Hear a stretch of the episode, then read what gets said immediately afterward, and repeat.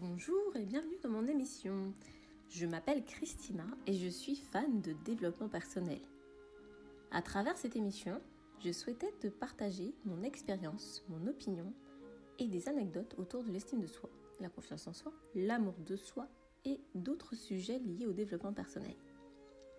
Il s'agit d'un sujet qui monte énormément dans la conscience collective et il est très facile de trouver des définitions autour de ces sujets, mais surtout ce que je souhaite partager, ce sont plutôt des expériences en référence avec du vécu, mais également en lien avec des références bibliographiques qui m'ont beaucoup enrichi. J'inviterai également des personnes qui ont des expériences uniques et enrichissantes à partager autour de ce sujet. Alors, à très vite dans le prochain épisode.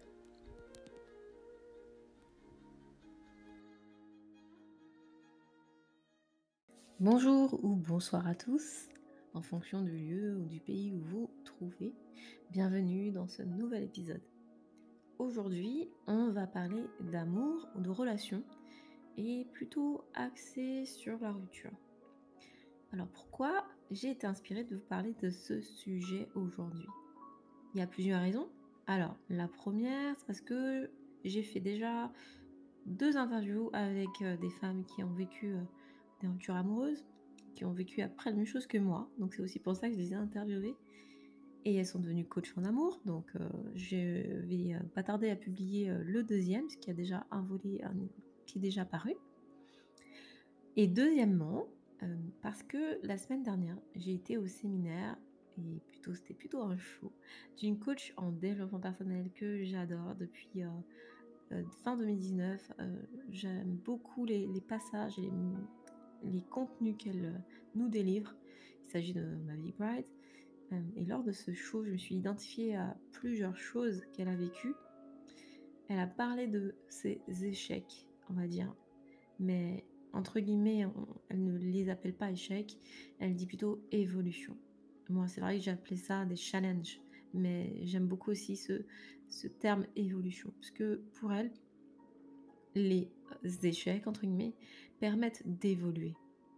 Elle explique comment justement ça lui a permis de remonter la pente et d'être la femme qu'elle a souhaité devenir et qu'elle est aujourd'hui. Toutes ces épreuves lui ont permis de devenir cette femme euh, qu'elle est aujourd'hui.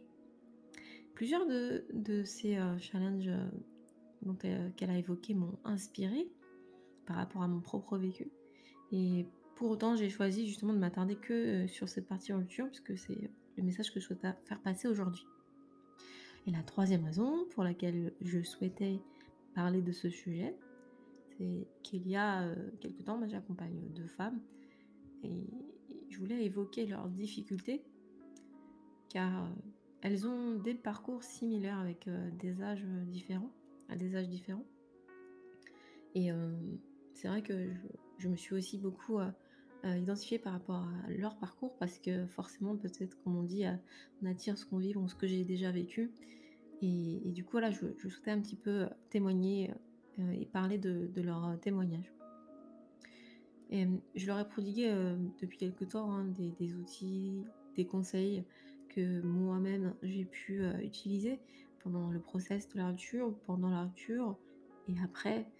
Et et pour euh, les aider justement à mieux vivre le deuil d'une relation. Parce que moi j'aurais bien aimé avoir certains outils quand euh, justement euh, j'ai vécu la rupture amoureuse. Si vous voulez avoir plus de contenu, plus d'informations, n'hésitez pas à, me contacter en DM ou à vous inscrire à ma newsletter, le lien est dans la description. Donc voilà les deux questions qu'on va évoquer aujourd'hui, c'est pourquoi ça ne fonctionne pas le couple? Pourquoi? Et la deuxième, c'est pourquoi on reste. La, première question que je vais évoquer avec vous et qu'on se pose tous, et que toutes ces femmes que j'accompagne me, posent, c'est pourquoi ça fonctionne pas?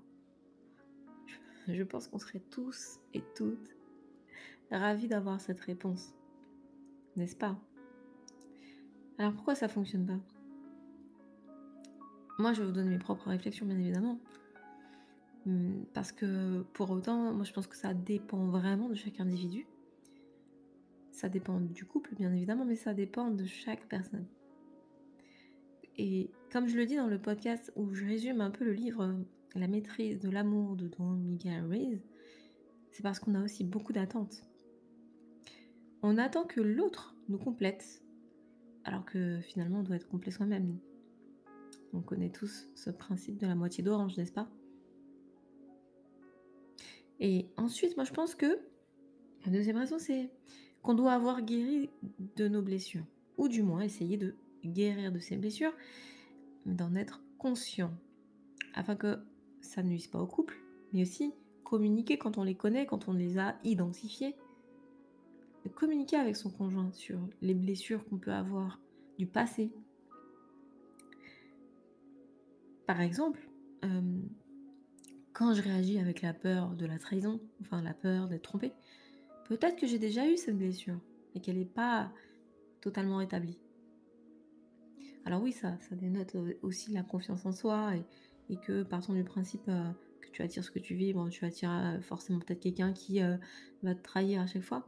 Bon, il faut guérir de ses blessures, mais en communiquant peut-être que voilà, ça peut permettre à l'autre de comprendre pourquoi euh, des fois il y a de la jalousie, etc. D'ailleurs, je vais encore vous reparler du livre de, Lise Bourbeau, du livre de Lise Bourbeau, pardon, et, j'en parle vraiment dans différents podcasts, mais je vous invite à vous procurer car euh, c'est important pour moi de, travailler, de connaître ces blessures. Ensuite, deuxième et troisième raison que je vais envie d'évoquer avec vous, il y en a beaucoup d'autres, hein, mais je choisis vraiment de, vous en donner deux, trois. Je, fais référence à deux livres que j'ai lus déjà un certain temps. Donc le premier, c'est Catacor Toltec, qui aide dans toutes nos relations, selon moi. Si on part du principe que si on fait toujours de son mieux dans la relation, si on a toujours une parole impeccable envers l'autre, si on ne prend rien personnellement, et qu'on ne fait pas de suppositions, mais qu'on questionne l'autre, alors ne pensez-vous pas que ça peut permettre d'améliorer les relations? C'est vrai que, euh, oui, bien évidemment, hein, il y a le quotidien, le travail, les enfants à gérer, la charge mentale, D'ailleurs, j'ai fait un podcast euh, sur la charge mentale, si vous voulez, je vous invite à l'écouter. Je pense qu'avec toutes ces euh, questions-là, où le couple bah, a, son train-train, et que chacun est son, euh, dans son quotidien, il faudrait pouvoir se retrouver pour mettre en pratique ces accords. Et là, ça pourrait permettre d'atténuer les rancœurs et les ressentiments, etc. Ensuite, la troisième raison, comme je disais, j'avais deux livres à vous, évoquer. C'est euh, Les cinq langages de l'amour. Je pense que je vous ferai un podcast dessus parce qu'il est, euh, génial aussi. En gros, euh, il s'agit d'avoir des paroles valorisantes, c'est-à-dire de mettre en valeur ce qui est positif plutôt que du négatif, faire un compliment, d'avoir des moments de qualité, c'est-à-dire des véritables moments de connexion à deux. Ce qu'on oublie souvent. Hein. Quand on est pris par le travail, etc la troisième, c'est euh, le, troisième langage de l'amour, pardon, c'est faire des cadeaux. Ensuite, le quatrième, c'est les services rendus. Par exemple, euh, bah, du coup, euh, j'aime pas laver ma voiture. Bon, c'est pas vrai. J'aime bien laver ma voiture, mais que si mon conjoint lave ma voiture, son propre chef, et qui me dit voilà, j'ai lavé la voiture, c'est toujours, ça fait toujours du bien.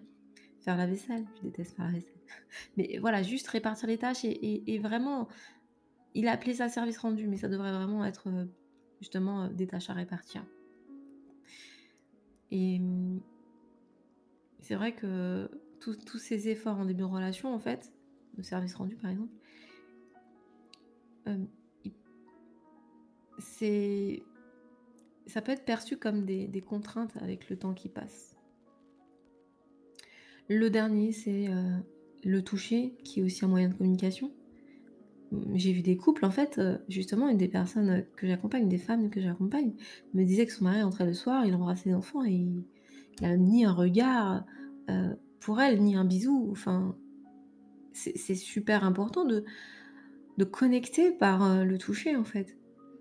Les, baisers, pas forcément de relations sexuelles, mais vraiment juste l'étreinte. C'est important, en fait. Maintenant que j'ai évoqué les causes, pour moi, en fait, qui nuisent à l'épanouissement du couple, même quand tout est mis en œuvre et les ressentiments restent, sont toujours présents. Certaines personnes pensent à la rupture, mais restent. Alors pourquoi selon vous? Je vous pose la question, mais je vais vous dire ce que j'en pense. Qu'est-ce qui pousse à rester dans une relation qui ne nous convient pas? Dans laquelle on n'est pas épanoui Comment parfois avoir une faible estime de soi peut conduire aussi à accepter l'inacceptable? Et euh, ça, bon, j'ai évoqué euh, justement ce sujet dans un autre podcast. Et alors pourquoi on reste? Et ce malgré le fait qu'on ne soit pas heureux. Oui. On est dans, dans une époque où, pour autant, hein, tout est à portée de main. C'est-à-dire que le simple fait d'allumer son smartphone, euh, d'aller sur certains réseaux euh, et qui, te permettent en un seul clic de trouver une personne, je, ne donnerai pas de nom, mais c'est vrai que moi, pour avoir fait des stages de mémoire avec des personnes euh, âgées, je discutais beaucoup avec elle, puisque forcément, dans le cadre d'un mémoire, les personnes âgées se livrent, parlent de relations, de, de, la durée du couple, puisque je pense que vraiment, euh, on n'est plus dans cette génération où on, pourra fêter nos 50 années de mariage, hein. voire plus, voire moins. En tout cas, à partir de ça, moi, j'ai vraiment rencontré des personnes qui, qui, fêtaient leurs 50, voire 60 années de mariage. Et euh, on est, pour eux, selon eux, on est dans une génération papier jetable, mouchoir jetable. Et au final, euh, on se dit que bah, c'est pas la peine, hein, c'est tellement mieux ailleurs, quoi. Et euh, en fait, euh, tout le monde a ses blessures. J'ai envie de vous expliquer, moi, pourquoi on reste dans une relation, même quand ça ne va pas. Et ça, c'est comme, je vous le dis encore, ça m'appartient, c'est vraiment ma réflexion et mes recherches. Et pour moi, en fait, chacun a sa notion hein, de, et ses croyances et ses valeurs. Donc, la première cause, pour moi, c'est on reste par rapport à nos croyances. Et lors de ce show auquel j'ai participé il y a une semaine avec euh, cette coach euh, géniale en mindset, euh, elle nous a fait comprendre que les couples ont toujours des difficultés. Les couples, ça a des beaux débats, puisque c'est ce qu'on te dit en fait. C'est une croyance. C'est ce qu'on. Certaines personnes te disent les couples ont toujours des difficultés, les couples, ça a des hauts débats. Tu intègres cette phrase dans ta tête. Et, on te fait croire, si tu, on te fait croire ça depuis ta plus tendre enfance, euh, bah tu peux, bah justement, tu l'intègres dans ton, schéma de pensée. D'autres phrases telles que euh, les couples ça divorce pas, euh, sinon il faut attendre que les enfants soient plus grands. Ou parfois même par cette croyance où bah, nos parents sont restés malgré les disputes et sans être conscients forcément des conséquences et des répercussions sur les enfants à l'âge adulte. D'ailleurs, cette jeune femme de 37 ans euh, que j'accompagne m'a évoqué ce fait où, pour elle, selon elle, sa mère est restée avec son père malgré le fait qu'il la rabaissait devant elle euh, et qu'elle ne devait jamais le contredire. Elle, et elle demandait à sa mère pourquoi elle restait, malgré qu'elle ne voyait pas sa mère heureuse. Sa mère lui répondait ben, parce que ça se fait pas, ça ne se fait pas de divorcer, du coup. Elle a intégré elle aussi ce schéma de pensée.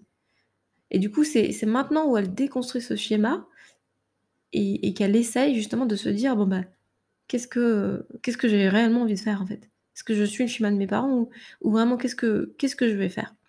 Donc là, justement, on en discute. Ensuite, les couples restent par rapport à leurs convictions religieuses. Ça, c'est ma deuxième théorie il faut savoir que je dis pas qu'il faut rompre, hein. Je suis aussi restée de longues années avec la même personne, parce que pour moi, c'était pas concevable.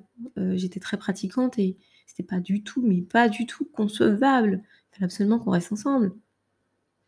Parce que, bah, religieusement, bah, ça ne se faisait pas. Je me vouais corps et âme à trop des solutions. Je faisais intervenir, bah, du coup, les, les prêtres ou voilà, c'est pas conseiller conjugal, mais voilà, c'était, euh, important pour moi de me dire par rapport à mes convictions religieuses qu'il fallait, euh, tout faire, tout mettre en œuvre.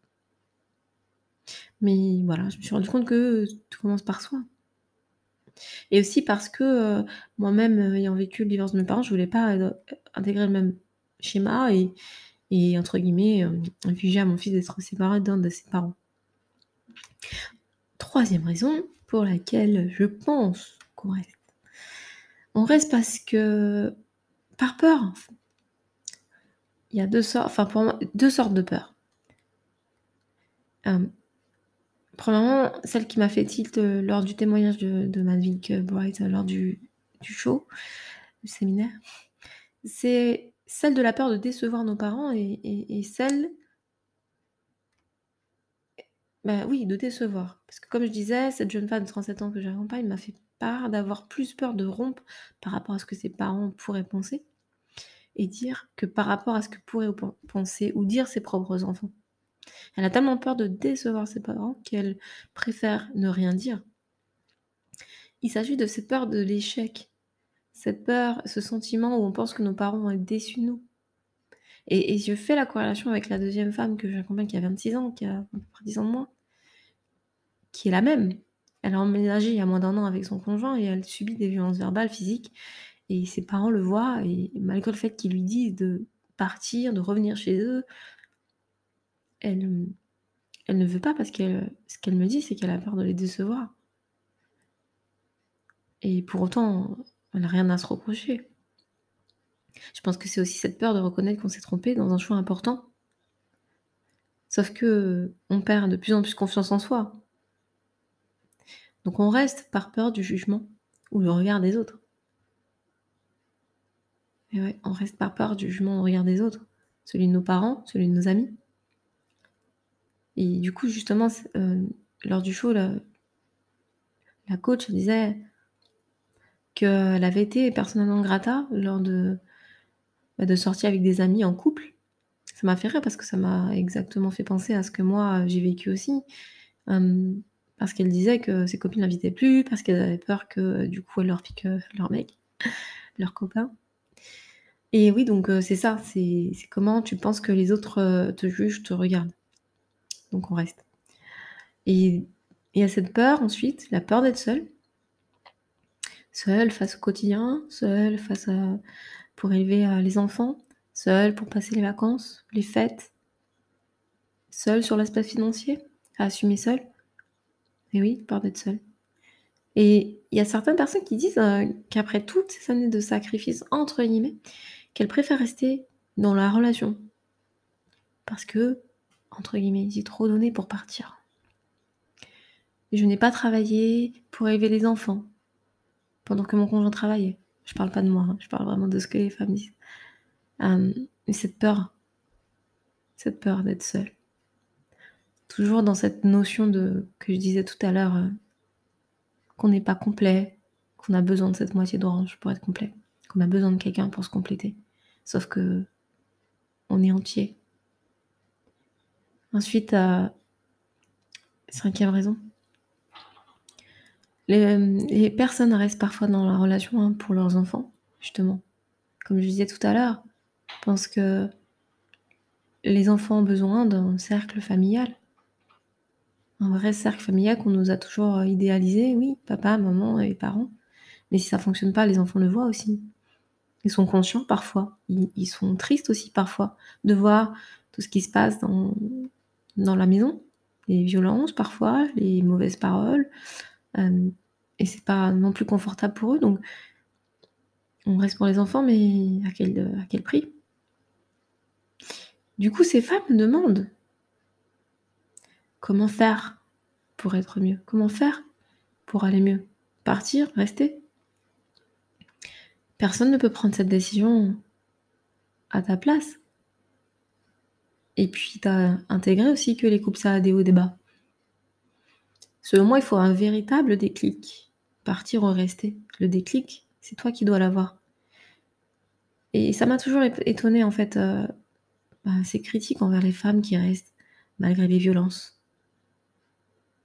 Elles restent malgré les violences, ou elles retournent, parce qu'il y a souvent aussi ces, ces effets de partir, revenir, partir, revenir, rester ensemble, avoir peur d'être seule, revenir dans la, dans la relation. Mm. Mais parfois, elles restent aussi ces femmes pour des motifs qu'on vient d'évoquer, tous les motifs que je viens de vous évoquer, mais aussi parce qu'il y a emprise, manipulation, parfois, justement, elles ont tellement eu des paroles, des propos dévalorisants pendant peut-être des années qu'elles ont intégré en fait ce que le conjoint pouvait dire. De toute façon, heu, tu trouveras personne d'autre que moi ou de toute façon, hem ben, personne peut te supporter ou plein de choses qui peuvent être ancrées dans leur mémoire et qui font qu'elles ont tellement perdu confiance en elles, leur estime d'elles-mêmes que c'est inconcevable en fait de de partir. Puisque c'est toujours mieux avec, heu, mon conjoint, même s'il me dévalorise. Elles pensent, bah, du coup que aussi au final qu'elles méritent pas d'être heureuses. Et oui. Et c'est vrai que souvent, ben, ces femmes pensent que ça va s'arranger. Tout peut s'arranger bien sûr, quand il y a l'amour, l'amour véritable. Puisque, heu, quand on est dans la peur, ben, ça peut pas fonctionner la relation.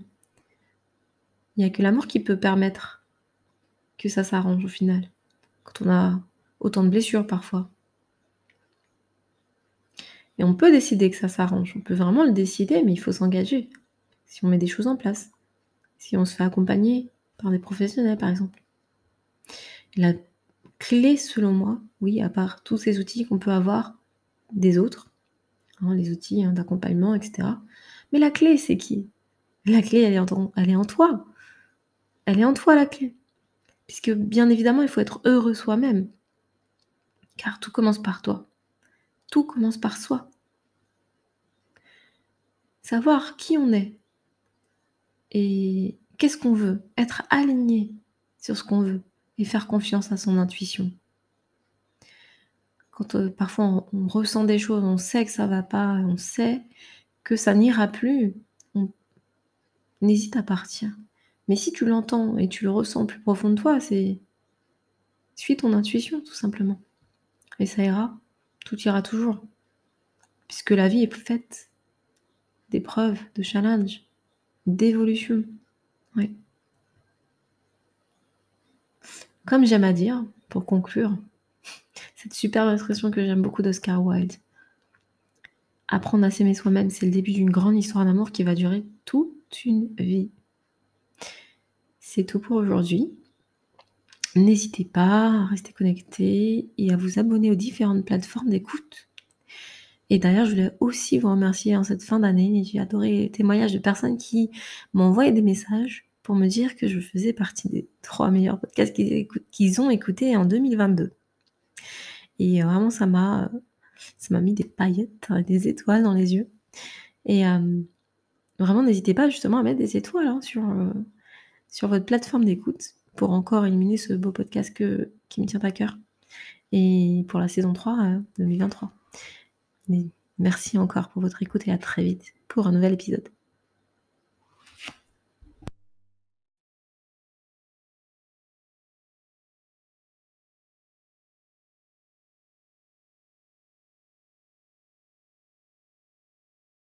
Si cette émission vous a plu, n'hésitez pas à laisser un commentaire, mais également vous pouvez me suivre sur mon Instagram, c'est Tina Coppa.